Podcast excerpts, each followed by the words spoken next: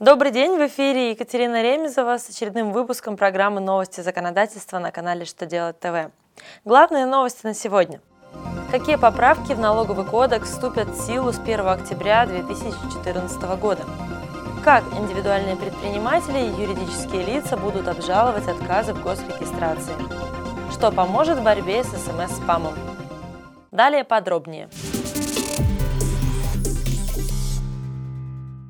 1 октября текущего года вступят в силу очередные поправки в налоговый кодекс по налогу на добавленную стоимость.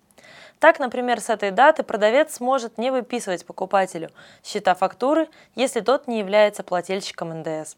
Правда, это условие должно быть письменно согласовано сторонами. Кроме того, законодатели исправили свою оплошность. Как вы помните, с 1 января 2015 года они освободили от ведения журнала полученных и выставленных счетов фактур всех налогоплательщиков.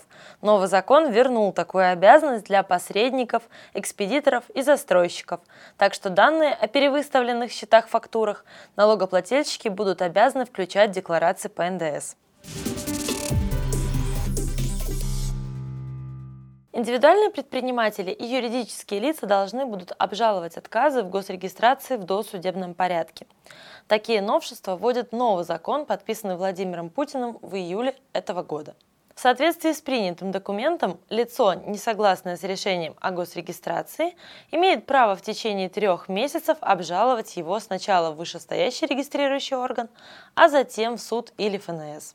При этом жалобу следует подавать через территориальный регистрирующий орган в письменной форме лично, через почту, либо в электронной форме.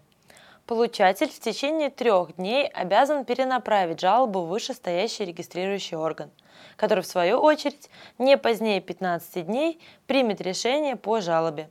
Реализация норм досудебного обжалования позволит снизить нагрузку на судебные органы и ускорит процесс обжалования незаконных отказов госрегистрации юридических лиц и индивидуальных предпринимателей. 21 июля этого года Владимир Путин подписал еще один закон, который значительно ограничивает рассылку СМС-спама. В соответствии с принятым документом операторы сотовой связи смогут осуществлять рассылку рекламных сообщений только в том случае, если абонент дал на то свое согласие в специальном договоре.